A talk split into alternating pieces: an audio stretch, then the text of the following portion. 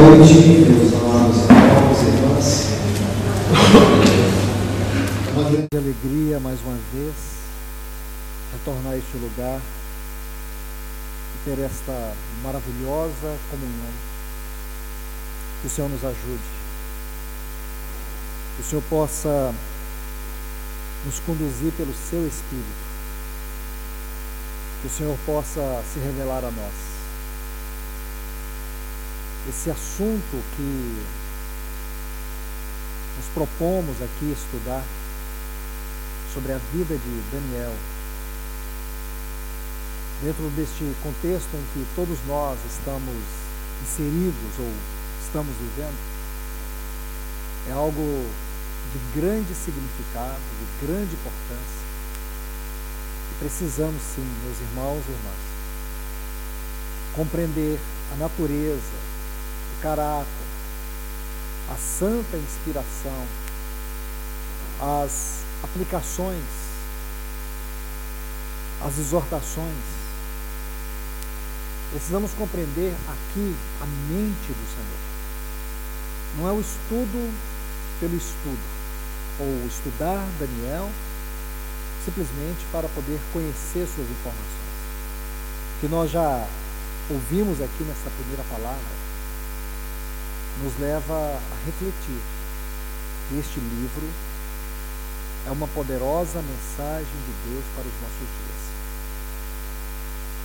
E olhando como já nos foi aqui ensinado, ver que este livro ele tem uma parte histórica e tem uma parte profética. Isso é muito importante. Porém, aqui aproveitando essa maravilhosa introdução, eu quero dizer que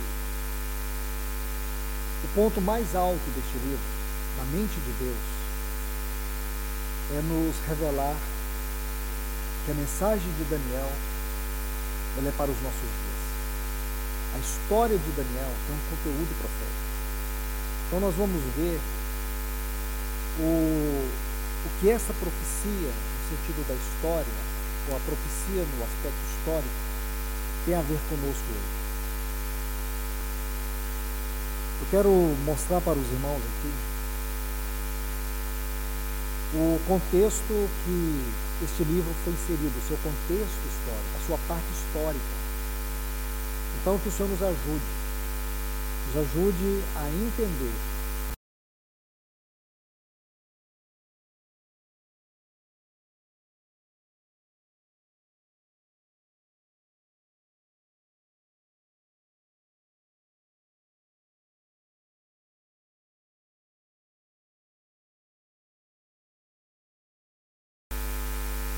dentro dos apelos, dentro de um contexto onde nós somos desafiados a permanecer em pé, olhando para Cristo, tão somente olhando para Cristo, não aceitando nenhuma moldura, não aceitando que sejamos conformados dentro de um padrão que fere o caráter de Deus, que fere a nossa vocação espiritual.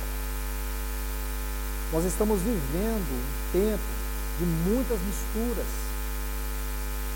O povo de Deus, nós os cristãos, e aqui eu falo em especial os jovens, vocês jovens, às vezes mais do que eu e outros aqui, vocês estão inseridos dentro de uma esfera de um ataque como nunca vimos em todas as gerações passadas. Os nossos jovens hoje, as nossas crianças, os adolescentes estão debaixo de um ataque perigosíssimo. Satanás tem usado uma arma tão terrível, tão devastadora, que muitas vezes essa arma ela não é vista nem como uma arma inimiga, muitas vezes ela é é vista como uma arma amiga, uma arma apreciada, amada. É o mundo da tecnologia, o mundo virtual. Então, quando nós falamos aqui, e o nosso irmão Ricardo estava nos lembrando aqui, pelos desafios de Daniel, de seus amigos, o Misael, o Azarias, o Ananias, os apelos que eles sofreram, os ataques que eles sofreram. Quando nós contextualizamos isso, quando nós trazemos para a nossa realidade hoje, o que que nós vemos? Os apelos deles era não se curvar diante, vamos voltar, não comer das iguarias, das comidas que eram aos ídolos, não se assentar na mesa de Nabucodonosor, não se curvarem à grande estátua que Nabucodonosor levantou em honra, em glória a si mesmo.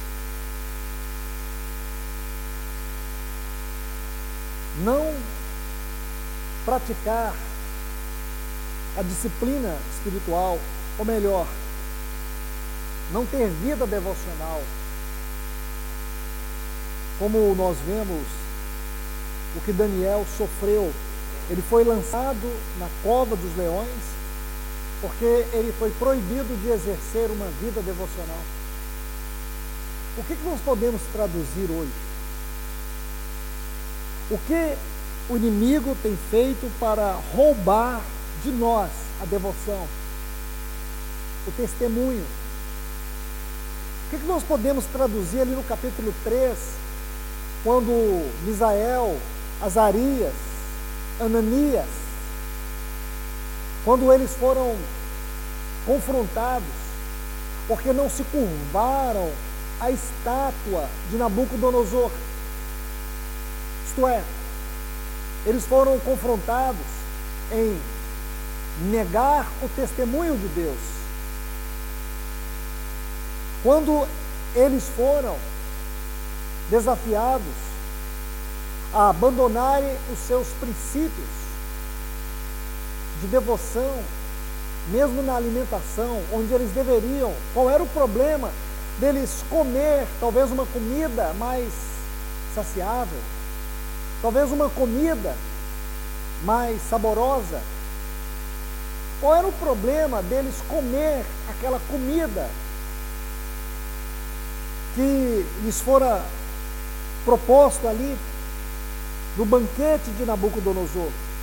Era comida que os grandes da Babilônia comiam. Era comida que talvez a grande maioria da Babilônia nem sabia como era o tempero, qual era o, o problema daquelas misturas, daquele tempero. Qual era o problema? Quantos jovens na Babilônia não desejaria comer aquela comida?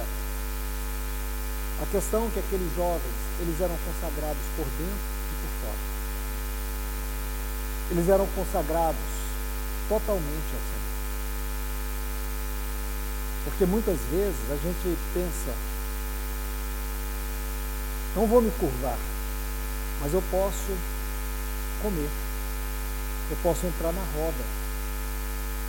Eu não vou aceitar aquilo, mas eu posso fazer concessão para aquilo outro. O que nós aprendemos é que esses jovens não fizeram nenhuma concessão, eles não se permitiram eles não se curvaram, eles não aceitaram, eles não entraram no molde da Babilônia, em nenhum detalhe, em nenhum aspecto. E hoje, nós vivemos dentro de um contexto em que os apelos, as seduções, as tentações, elas vêm de uma maneira muito disfarçada, sutis, E vem de uma maneira, ou de uma forma, em que é agradável. Quem aqui não ama um aparelho eletrônico? Todos nós. Quem aqui não ama o seu celular? Mais do que a Bíblia, às vezes, que a gente passa mais tempo com ele do que, às vezes, com o cônjuge, com a esposa, o esposo, com os filhos. Não é verdade? A gente dorme com ele do lado. Não é verdade? Mas o que, que tem ali dentro? Quais são as armas que tem ali dentro? Quais são os labirintos ou os campos escuros? O quanto disso tem te roubado da palavra, da comunhão, da oração? O quanto disso tem alimentado você? O que, que você come dali? E eu falo aqui num aspecto figurativo, que te alimenta, que te sacia. Você se sente satisfeito ali. Imagine quantas coisas existem dentro de um aparelho, dentro de uma tecnologia, dentro do mundo da modernidade. E talvez esse seja o Deus mais poderoso que governa os afetos desse mundo. Modernidade. Esse mundo da tecnologia. O quanto disso tem nos feito curvar? O quanto disso tem roubado, roubado a nossa adoração, a nossa devoção, a nossa oração. Então, meus irmãos e irmãs, o livro de Daniel, aqui as suas lições, elas precisam ser levadas aos pés do Senhor, para que nós sejamos ajudados.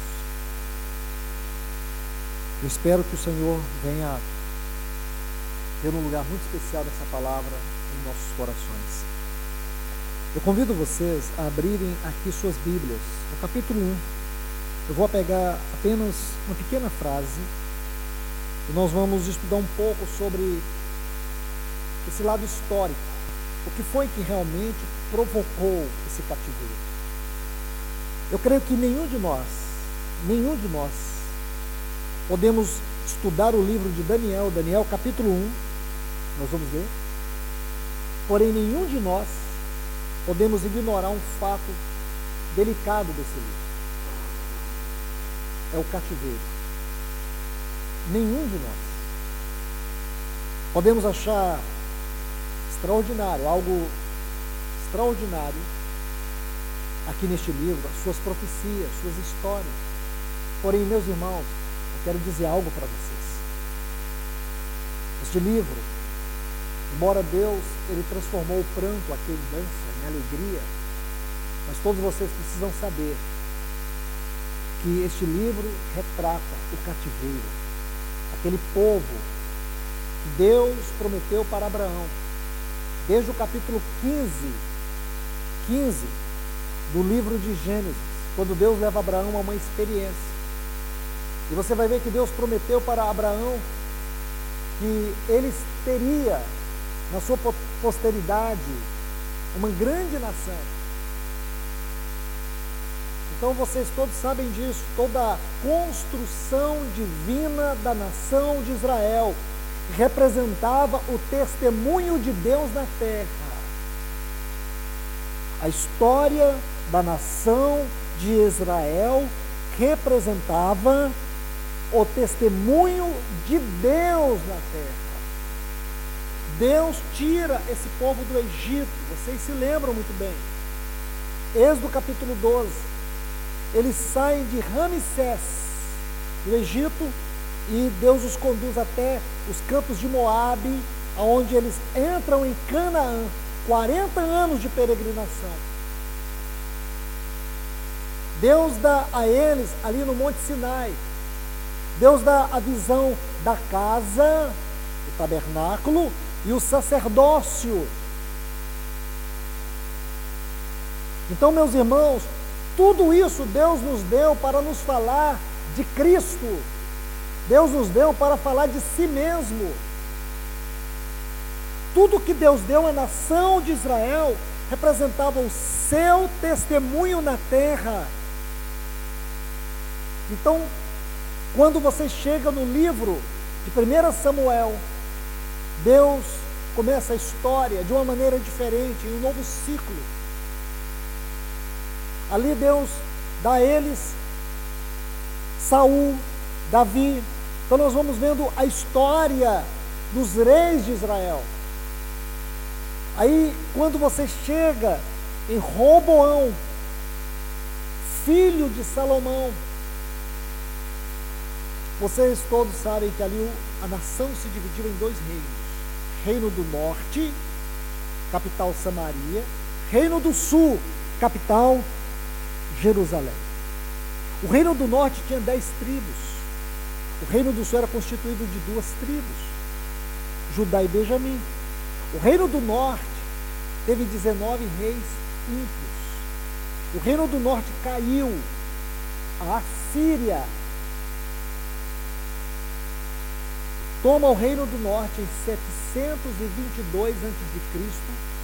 e os leva para um cativeiro e ali houve uma mistura de nações chamada de miscigenação, mistura de nações. E o reino do norte desaparece. Essas dez tribos. Cem anos depois, o reino do sul, onde estava a linhagem de Davi, também tiveram dez reis no trono de Davi.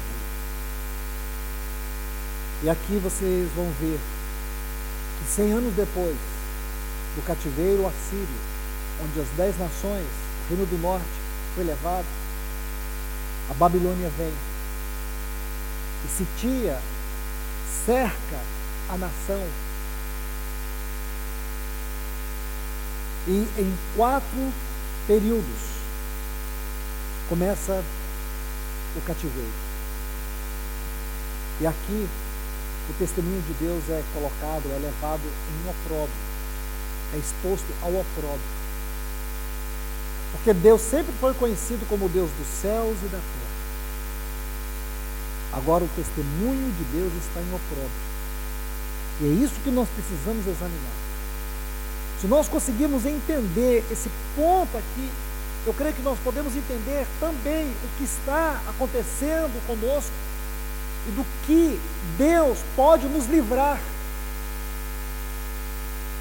Porque existe sim, meus irmãos e irmãs, uma sensação que de alguma maneira, de alguma forma, espiritualmente falando, o povo de Deus está num cativeiro, que ele é denominado de apostasia. Apostasia é o cativeiro presente.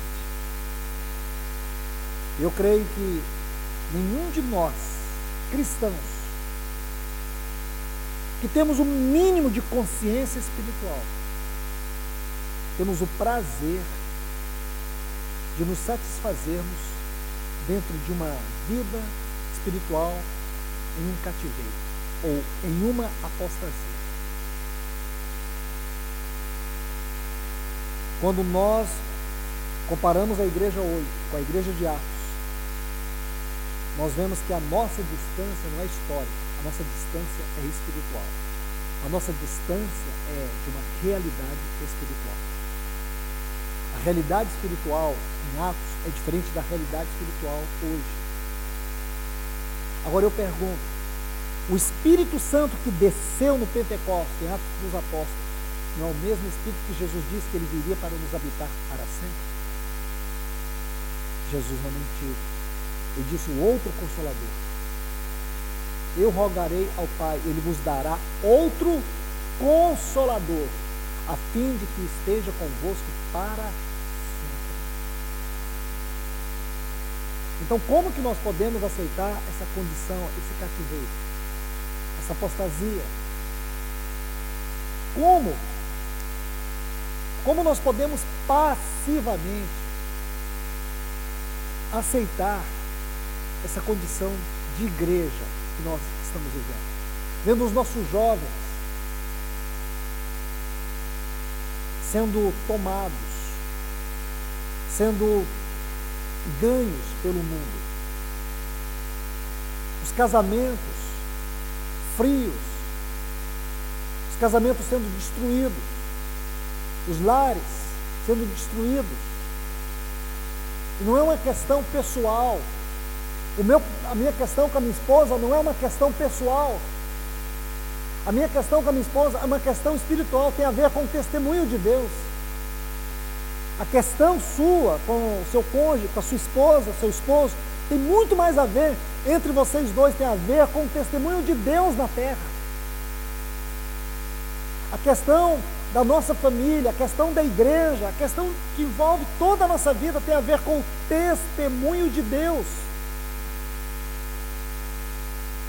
Por isso, nós vamos examinar essa história e entender por que o cativeiro.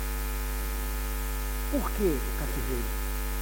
O que foi que realmente aconteceu aqui?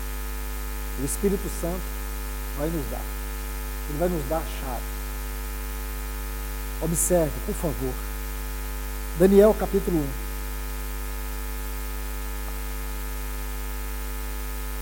Daniel capítulo 1, o versículo 1 diz assim: No terceiro ano do reinado de Jeoaquim, rei de Judá, veio Nabucodonosor, rei da Babilônia, a Jerusalém e a sitiou, cercou. O Senhor, veja que frase, o Senhor entregou-lhe nas mãos a Jeoaquim, o rei de Judá, e uma parte dos vasos da casa de Deus. Ele os levou para a terra de Sinear, para a Caldeia, para a casa de seus Deus, do seu Deus, e pôs os vasos na casa do tesouro do seu Deus, o Deus Marduk. Estão vendo aí? Meus irmãos e irmãs, prestemos bastante atenção nesses dois textos. Eles não podem ser ignorados. Se nós ignorarmos esses dois textos, nós vamos ignorar uma das partes mais importantes para nós compreendermos a história do livro de Daniel. Por que, Jota? Por que, que a história deste livro começa com esse homem? Quem foi ele? O que, que quer dizer aqui? Imagine, diz no terceiro ano de Joaquim, rei de Judá, veio Nabucodonosor, rei da Babilônia, cercou Jerusalém, representava o testemunho de Deus na terra, toda a herança espiritual do Velho Testamento, daquilo que nós temos como a história do povo de Deus tem a ver com esta cidade sitiada pelo inimigo pagão.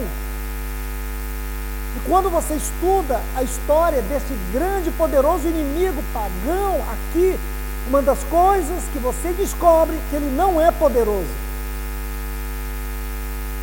Entende? Sabe quem era Nabucodonosor? Ele era o rei do maior império do mundo daquele tempo. Nabucodonosor, do ponto de vista natural, ele era o homem mais poderoso da terra. Compreende? E sabe o que, esse livro vai mostrar para nós? Que o homem mais poderoso da terra não era nada diante de Deus. O que Deus faz com este homem neste livro? Deus chega a colocar ele para pastar com os animais. Deus, ele esmaga Nabucodonosor.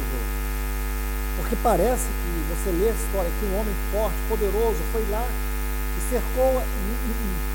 Ele não fez nada porque ele tinha poder. Ele só fez por conta desse texto. O Senhor entregou. Você vê isso aqui no livro de Apocalipse. O livro de Apocalipse vai falar do poder satânico. Sempre a Bíblia vai dizer: e deu-lhe Deus dá o poder. Satanás, ele não tem autonomia. Satanás não é livre. O único ser livre do universo é Deus. É isso que Daniel vai dizer para nós. O único ser livre e soberano que existe no universo é Deus. Mas a Bíblia não esconde que Nabucodonosor é uma potestade, representa uma potestade, um poder espiritual. Que a Babilônia é sim, espiritualmente falando, uma entidade espiritual que aprisiona o povo de Deus. Aonde se encontrava o testemunho de Deus na terra. Falo isso com muito temor, com muito cuidado. No contexto do livro de Daniel, o testemunho de Deus era expressado por uma comunidade muito pequena. Muito pequena. Quatro pessoas. No contexto desse livro, o testemunho de Deus era, era expressado por quatro pessoas. Mas ele não foi um testemunho impotente. Foi um testemunho muito poderoso. Não importava o tamanho, a força do inimigo.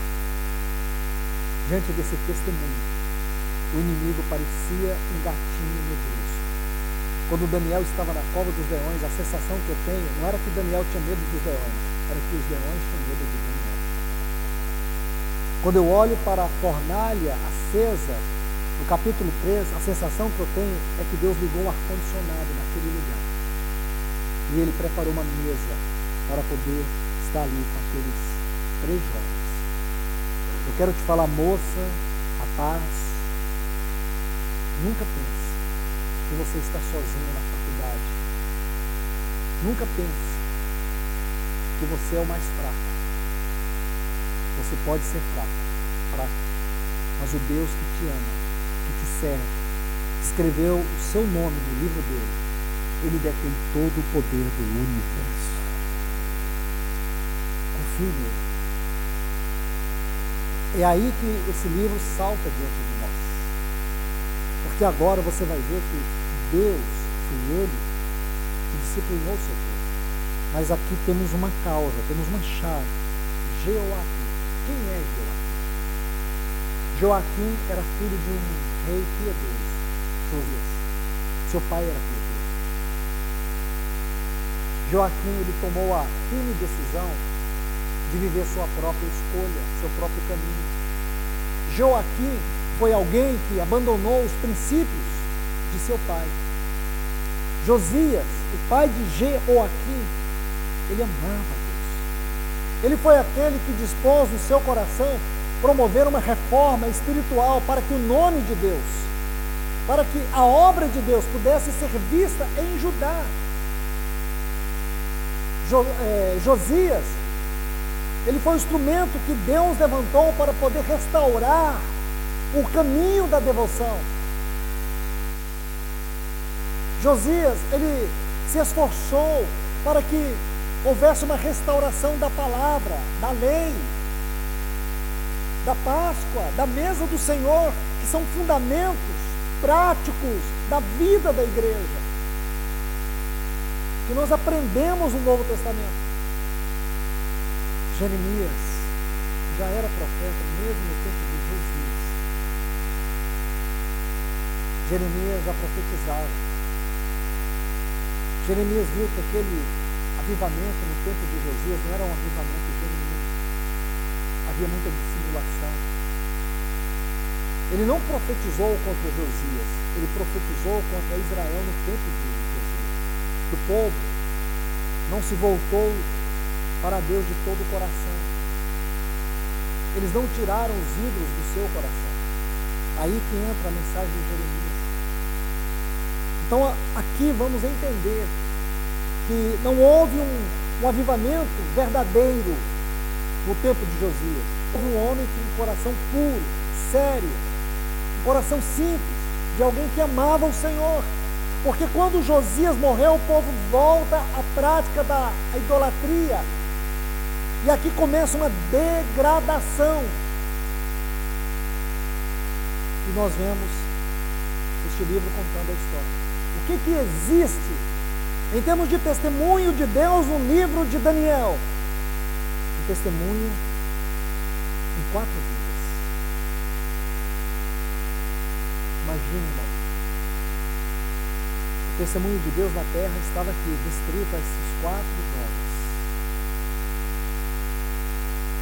incrível como o Espírito Santo escolheu os jovens para manter o seu testemunho. E este livro, ele está sendo aberto hoje diante de nós, da nossa geração. Não é curioso isso, irmão?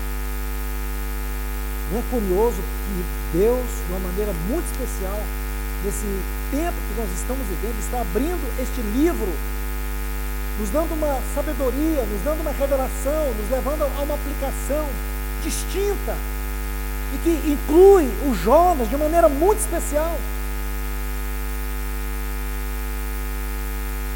Você vê aqui, Deus não escolheu famílias, Deus não escolheu casais.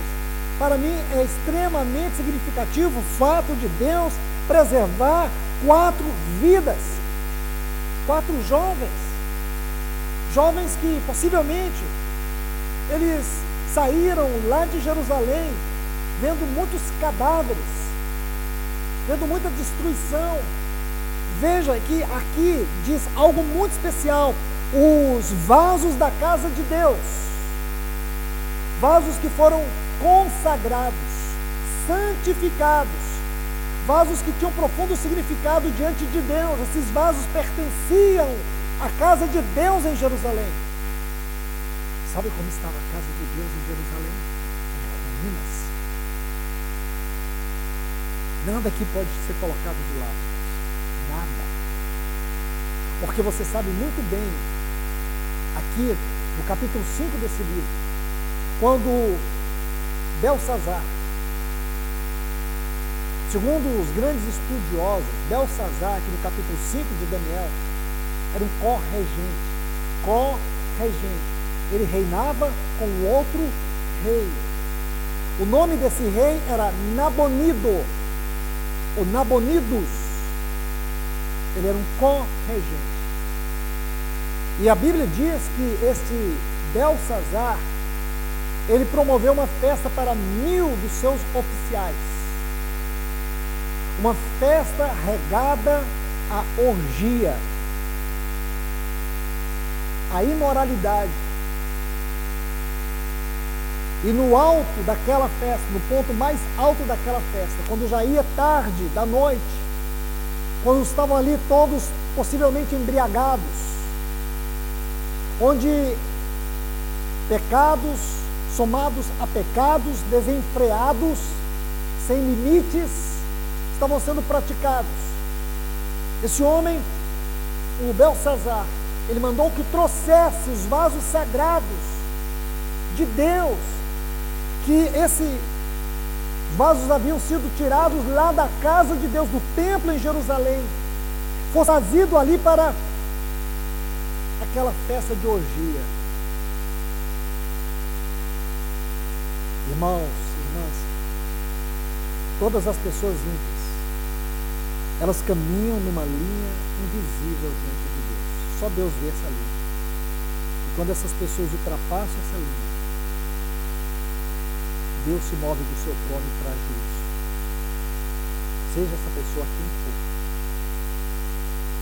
Ninguém tem o direito de ultrapassar essa linha.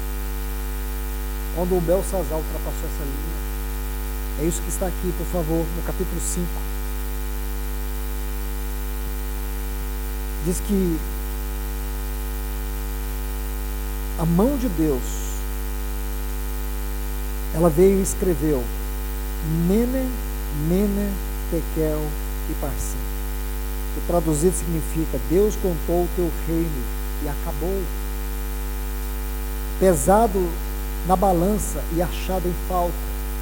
Está dividido o teu reino e entregue. Versículos 25 a seguir, até o 28. Entregue aos medos e pés. A Bíblia diz que nesta hora, quando aquela mão de Deus veio escrevendo na caiadura, na parede, em frente a um lindo castiçal, que deveria ser uma das grandes maravilhas da Babilônia, aquele castiçal, diz que os joelhos de Belsazar, sua carne, tremia tanto, ele tremia diante daquilo. Então, nós vemos aqui, Deus expõe todo esse poder, todo esse reino a nada, para mostrar que Ele é Deus. Ele é o nosso Deus. Seu testemunho estava ali, restrito a quatro jovens. Eu quero te falar, meu irmão e irmã, especialmente os jovens aqui. Vocês estão nessa terra agora para expressar o testemunho de Deus. eu ouvi uma moça, ela está aqui, ela, ela falou algo que tocou muito meu coração. Quando eu perguntei, perguntamos para ela qual era a profissão que ela almejaria. Ela disse, eu estou fazendo o direito, mas não faz diferença. Não faz diferença. Qual a profissão que eu vou escolher?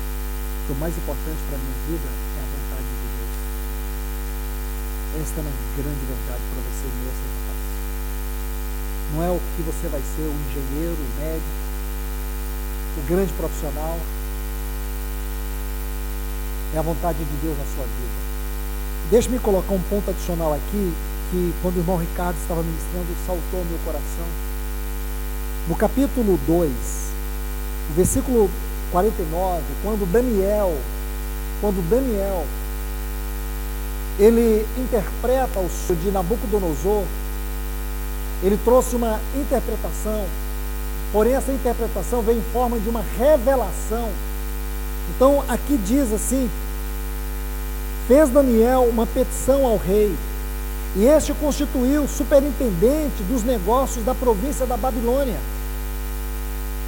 a Sadraque, Mesaque e Abednego. Daniel, porém, estava na porta. Essa frase aqui significa, ele era alguém muito próximo de Nabucodonosor. Daniel pediu, como recompensa, aquela grande obra, que os seus amigos tivessem cargos de importância no governo da Babilônia. Porém, Daniel, ele foi separado para estar muito próximo de Nabucodonosor. E depois tem um outro episódio muito interessante no capítulo 3.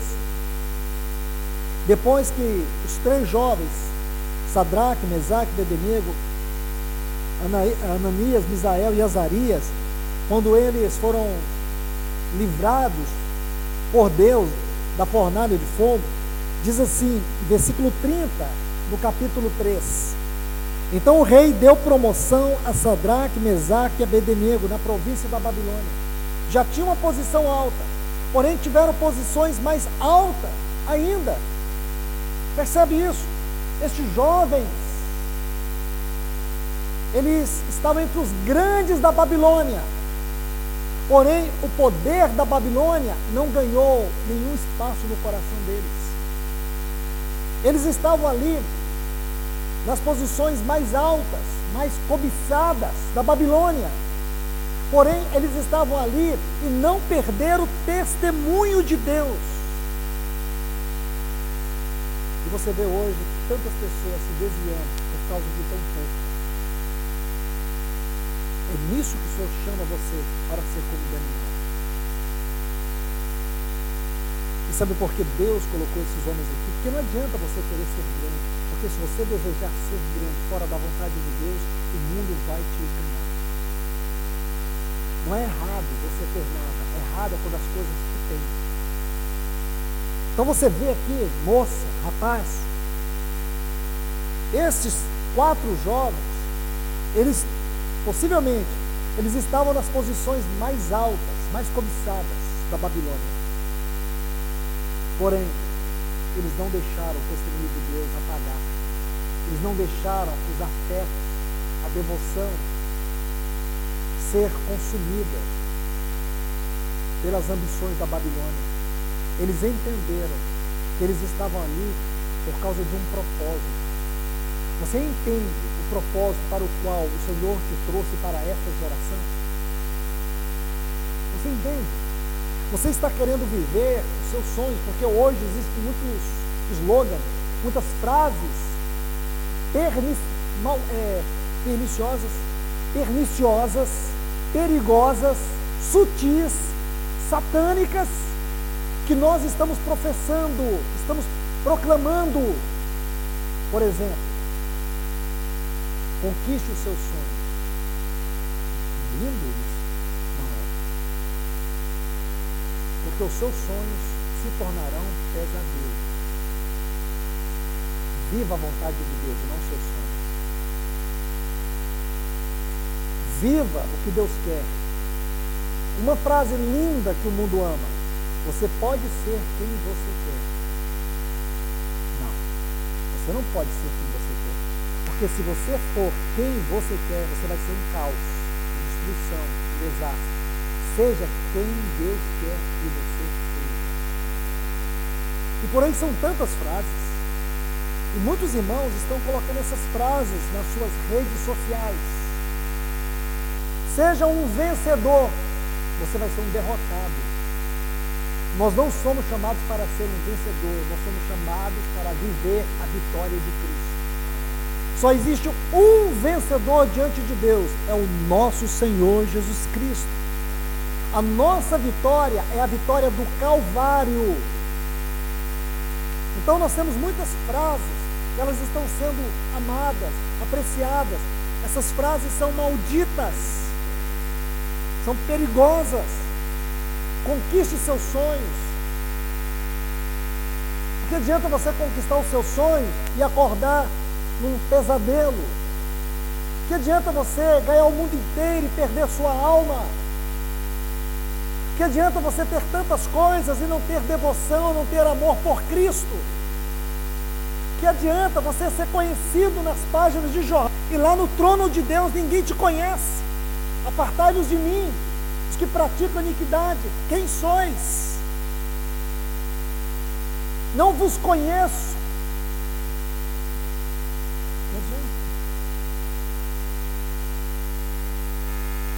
Ouse ser como Daniel.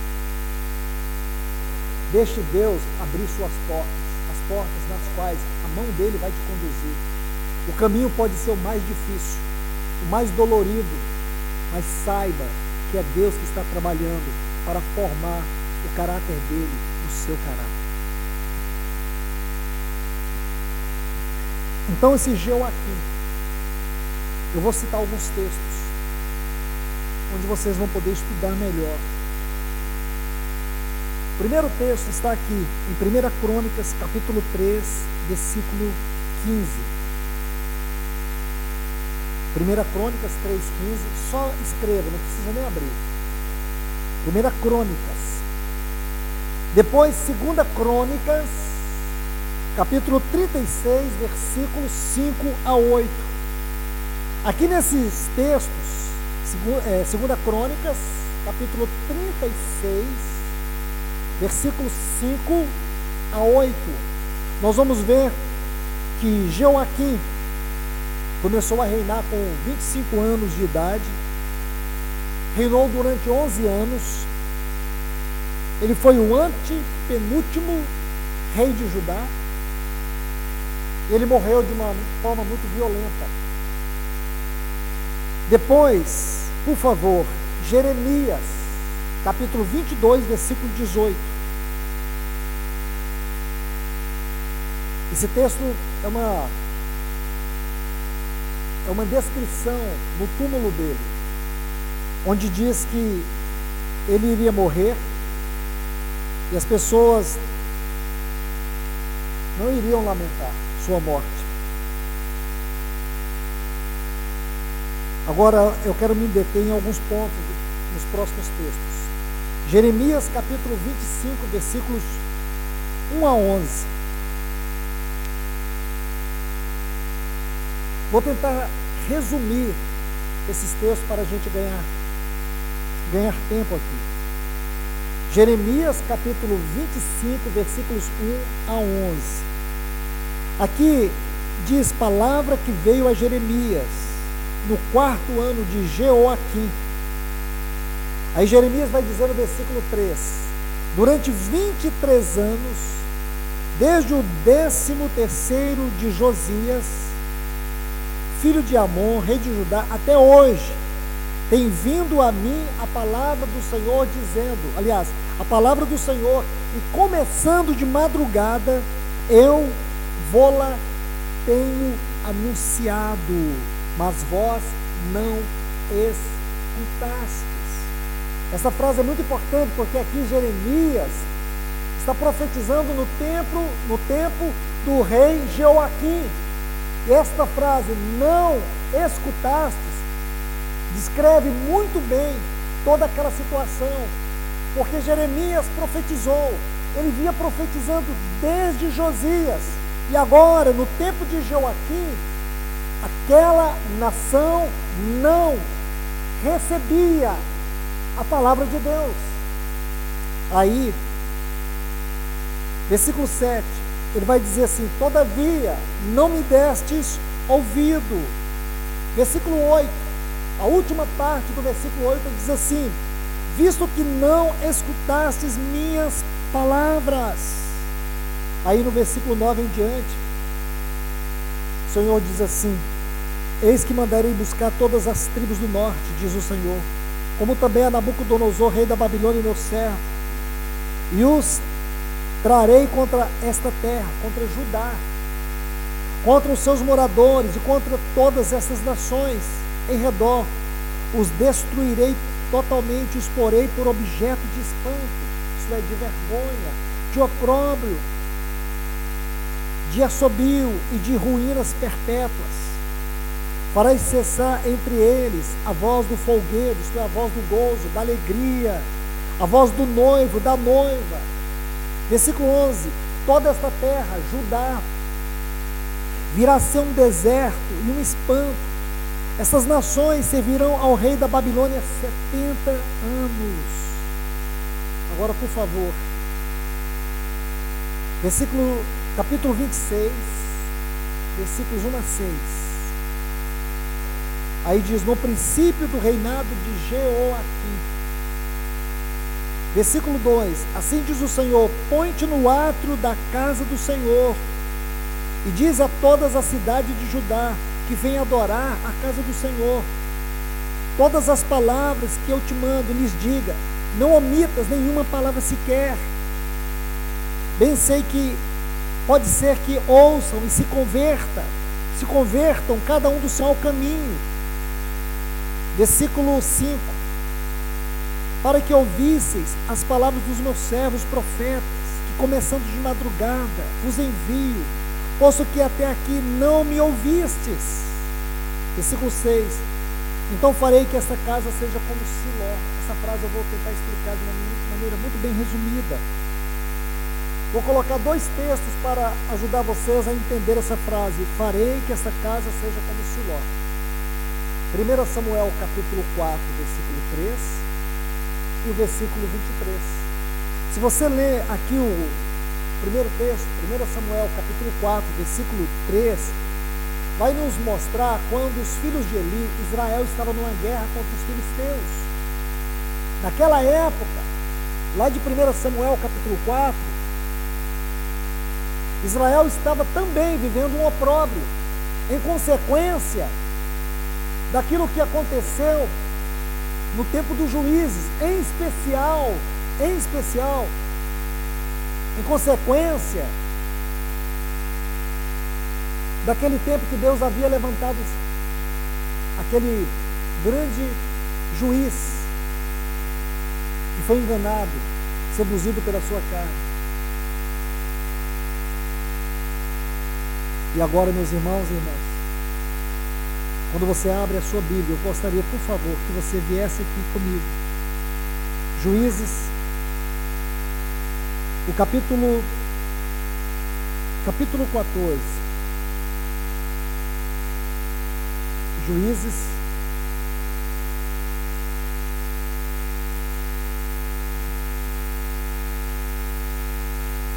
Eu quero que você leia comigo a última frase do versículo 4.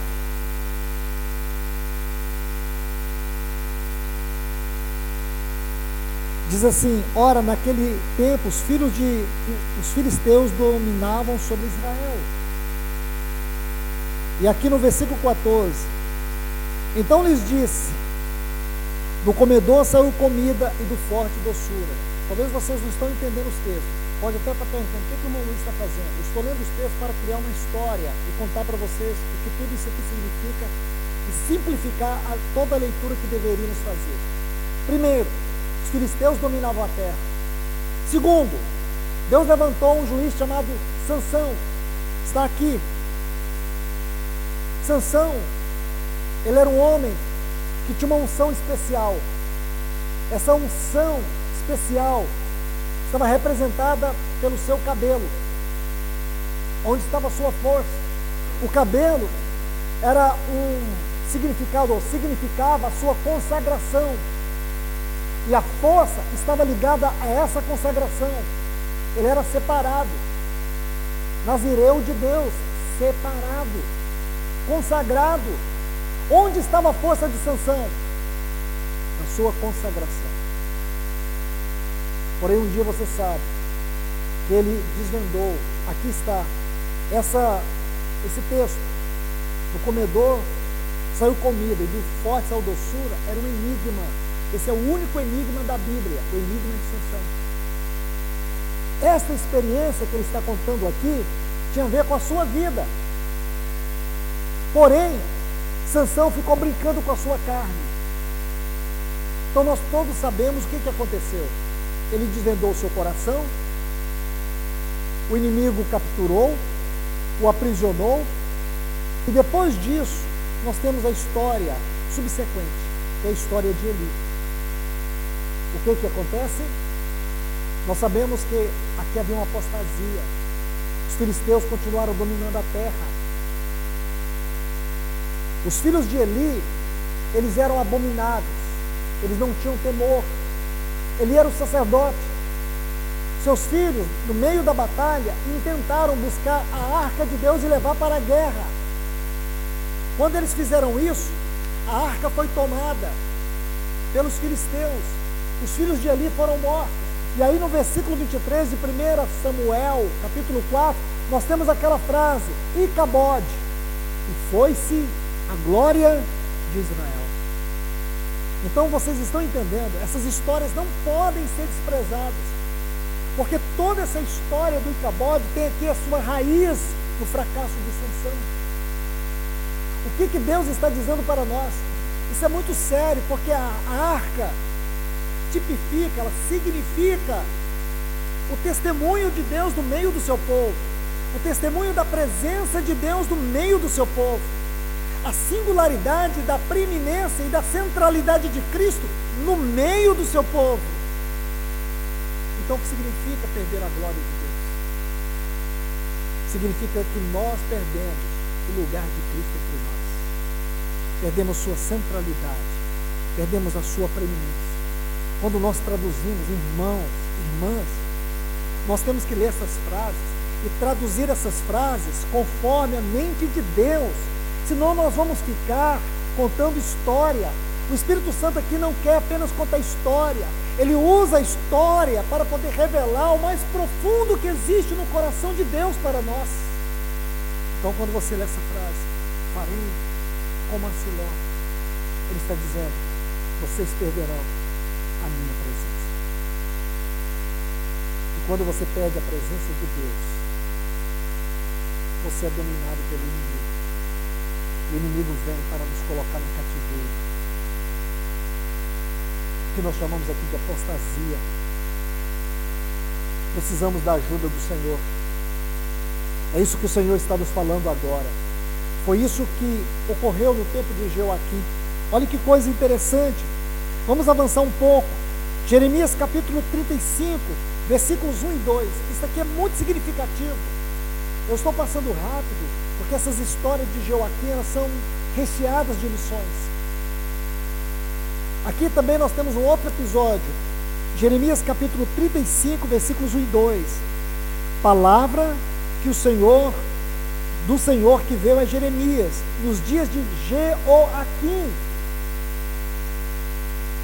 filho de Josias, rei de Judá, dizendo: Vai à casa dos recabitas, fala com eles e leva-os à casa do Senhor, a uma das câmaras, e dá-lhes vinho a beber. Ah, irmãos, irmãs, os recabitas eram um povo nômade que vivia em Jerusalém. Eles formavam um grupo que se dedicavam a trabalhar com metais. Estes eram os recabitas, Toda a história dos recabitas remontava, remontava a 250 anos de história. Este povo, o povo nômade,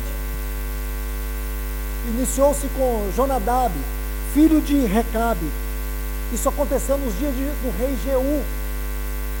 Então, toda a história dos, recab, dos recabitas começa aqui com Jonadab, filho de Recabe, da onde vem a palavra recabitas, E este povo nômade, eles tinham uma vida baseada num relacionamento. Toda a história e tradição deles estava baseada num relacionamento com Deus. Então eles não bebiam vinho. Está vendo? Então, quando Jeremias convidou os recabitas para ir à casa de Deus, lá no átrio, aí Jeremias disse: Agora quem está ouvindo? Bebam vocês. Ele disse: Não, nós não bebemos. Não bebemos. Nós não bebemos vinho. Vinho aqui tipifica o gozo do mundo, o prazer do mundo. Nós temos uma tradição baseada num relacionamento com Deus que o nosso pai, Jonadab, nos deu. Por isso nós não bebemos. Jeremias era o profeta. Disse, vocês têm que beber, vocês estão bebendo. Aí Deus está dizendo, está vendo, Jeremias? Esse povo obedece ao mandamento de um homem. Os recabitas eram um testemunho no meio de Jerusalém naquele tempo.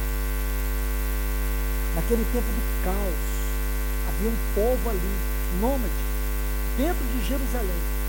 Eles não se dobravam. Olha que texto mais interessante, nos dias de Joaquim. Aí Deus fala isso para Jeremias. Isso é muito interessante. O capítulo 35 aqui de Jeremias, versículos 18 e 19. Jeremias 35, versículos 18 e 19.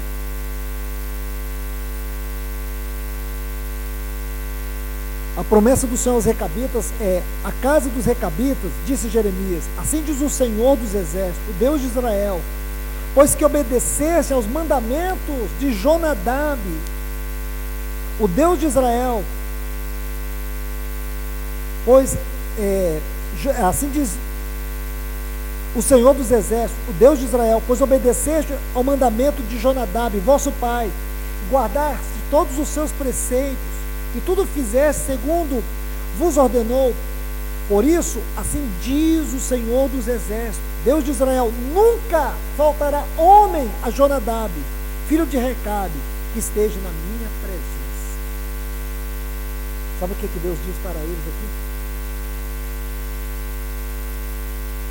Vocês foram fiéis a esse mandamento. Vocês nunca perderão minha. Eu darei minha presença a vocês. É, da mesma forma Deus estava dizendo, contrário, eu estou tirando a minha presença de Judá. Isso foi nos dias de Joaquim.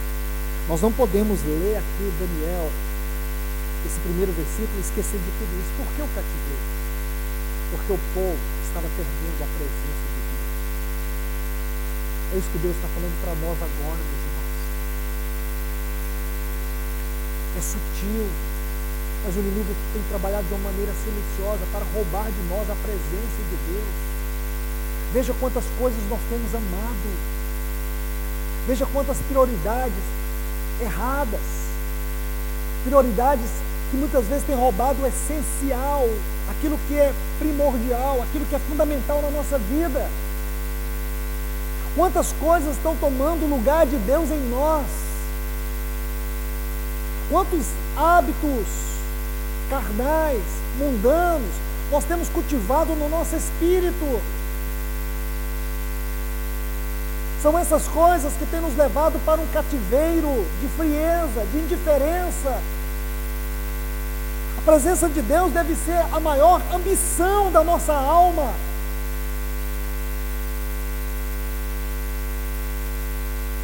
Nós estamos perdendo isso. Como que eu posso estudar a história de Jeremias e descuidar de analisar de maneira minuciosa, detalhada, esses pontos que são tão importantes para nós entender por quê? Porque agora o testemunho de Deus ficou restrito a quatro jovens. Onde está a nação de Israel? Não é curioso você pensar que quando esses jovens foram provados, por exemplo, no capítulo 3, quando diz que quando a música fosse tocada, todo o povo deveria dobrar, curvar diante da estátua. Quantos judeus havia na Babilônia naquele tempo? Com certeza milhares. Milhares. E quantos estavam de pé. Não sabemos onde estava Daniel, com certeza não estava naquele ambiente. Mas uma coisa nós sabemos: só haviam três. Somente três. E aonde estavam os outros judeus? Prostrados. Quando houve toda aquela conspiração contra Daniel, quando aqueles sátrapas, os governantes, aqueles que faziam parte da corte ou da periferia da corte, olhavam e viam Daniel com vida devocional orando. A oração de Daniel, como disse muito bem o Ricardo, nosso irmão Ricardo, não era que ele orava três vezes. Talvez aqui essa frase significa intensidade. Havia intensidade nas suas orações. Pode ser que seja três vezes, pode, pode ser que seja o dia todo, mas a ideia central é essa, intensidade. A intensidade da oração de Daniel. Então agora há uma conspiração contra ele. E eu pergunto, não sabemos onde estavam aqueles três jovens, mas a grande pergunta não é essa. Aonde estava toda aquela nação que foi levada para o cativeiro? Que sabemos, segundo os estudiosos, que no tempo de Neemias havia 800 mil judeus na Babilônia. Aonde estavam esses judeus quando Daniel estava sendo levado para a cova dos leões? Com certeza, não havia neles testemunho devocional. que nós podemos dizer com muita tristeza é que aquela nação que foi levada para o cativeiro na Babilônia estava em trevas. Eles se conformaram à Babilônia. Então nós não podemos tratar a história deste livro de qualquer maneira. Porque Deus está falando a mim e a você. Aonde está o testemunho de Deus na sua vida? Até que ponto a nossa vida devocional tem incomodado Satanás? Principados, potestades, dominadores. Até que ponto? Nossa vida tem que incomodar sim. Nós não somos aqueles que perturbamos as pessoas. Nós não somos aquelas pessoas que incomodam os outros com a nossa educação, com a nossa ética. Mas nós temos que incomodar o mundo espiritual com a nossa devoção. E Satanás vai vir. Ele pode vir com todo o inferno contra você, com todos os dardos contra você. Nada vai, vai prevalecer. Jovens, Vós sois fortes. E por que sois fortes? Porque a palavra de Deus está em vocês. Então é isso que vocês precisam lembrar. Qual é o testemunho de Deus na sua vida? O que, que está roubando Cristo de você? Perca o que você precisa perder nesse mundo, mas não perca a presença de Deus. É isso que Satanás quer roubar de você, o que ele roubou de Sansão, a consagração. É isso que ele quer roubar, é isso que ele quer tirar. Não deixe, não deixe Satanás roubar a presença de Deus na sua vida. Lute o quanto for possível. Lute, gaste, se desgaste. Na sua vida devocional, comece a ter uma vida devocional. Isso que segurou esses jovens. Não se curve, não se dobre, Peça que o Espírito Santo passa, passe em revista na sua vida. Como diz o Salmo 139, sonda-me, ó Deus, e conheça o meu pensar, as minhas emoções, as minhas motivações, e vê se há em mim algum caminho mau, e guia-me pelo caminho eterno. É isso. É isso que você, jovens, é isso que todos nós estamos precisando nessa hora. Amanhã nós vamos continuar analisando a vida de Joaquim. Depois, se o Senhor permitir, gastaremos duas reuniões meditando sobre esse tema tão maravilhoso. Que o Senhor nos ajude, meus irmãos e irmãs. Que o Senhor nos encoraje com a Sua palavra. Que o Senhor vos abençoe.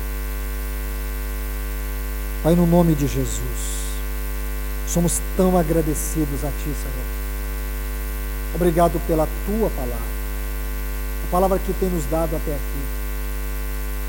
Muito obrigado, Senhor, por esta igreja que o Senhor reuniu nesta noite para ouvir Tua palavra.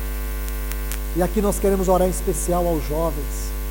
Senhor, guarda o coração deles. Que eles possam sair daqui, deste lugar, nesta noite, tocados pela tua palavra, perfurados pela tua voz. Passa, Senhor, e revista cada coração. Que o Senhor venha falar a cada um deles de uma maneira muito profunda. Ajuda-os neste, nesses dias maus, numa hora tão difícil, em que Satanás tem usado todas as suas armas, toda a sua astúcia para ganhar mente, os afetos deles. E aqui o Senhor nos lembra a vida desses jovens que estavam aqui de uma maneira tão segura, tão forte, tão firme, por causa de algo tão extraordinário, teu testemunho. Aquilo que toda uma nação recusou a viver, quatro jovens decidiram viver. Senhor, uma nação recusou ouvir a tua voz. Porém, nós vemos aqui que quatro jovens ouviram e se recusaram a ceder, a se curvar. Senhor, nós te louvamos porque nós temos estes exemplos para os nossos jovens hoje. Exemplos que os encorajam neste tempo tão difícil. Que o teu Espírito possa desafiá-los a serem fiéis, como foi Daniel, Ananias, Misael e Azarias. Pai, em nome de Jesus, que estes jovens que estão aqui neste lugar, que o Senhor os trouxe com as tuas potentes mãos, eles possam não somente fazer a diferença, mas ser diferentes. Nós te pedimos em nome de Jesus. Confirma a tua palavra em seus corações. Amém.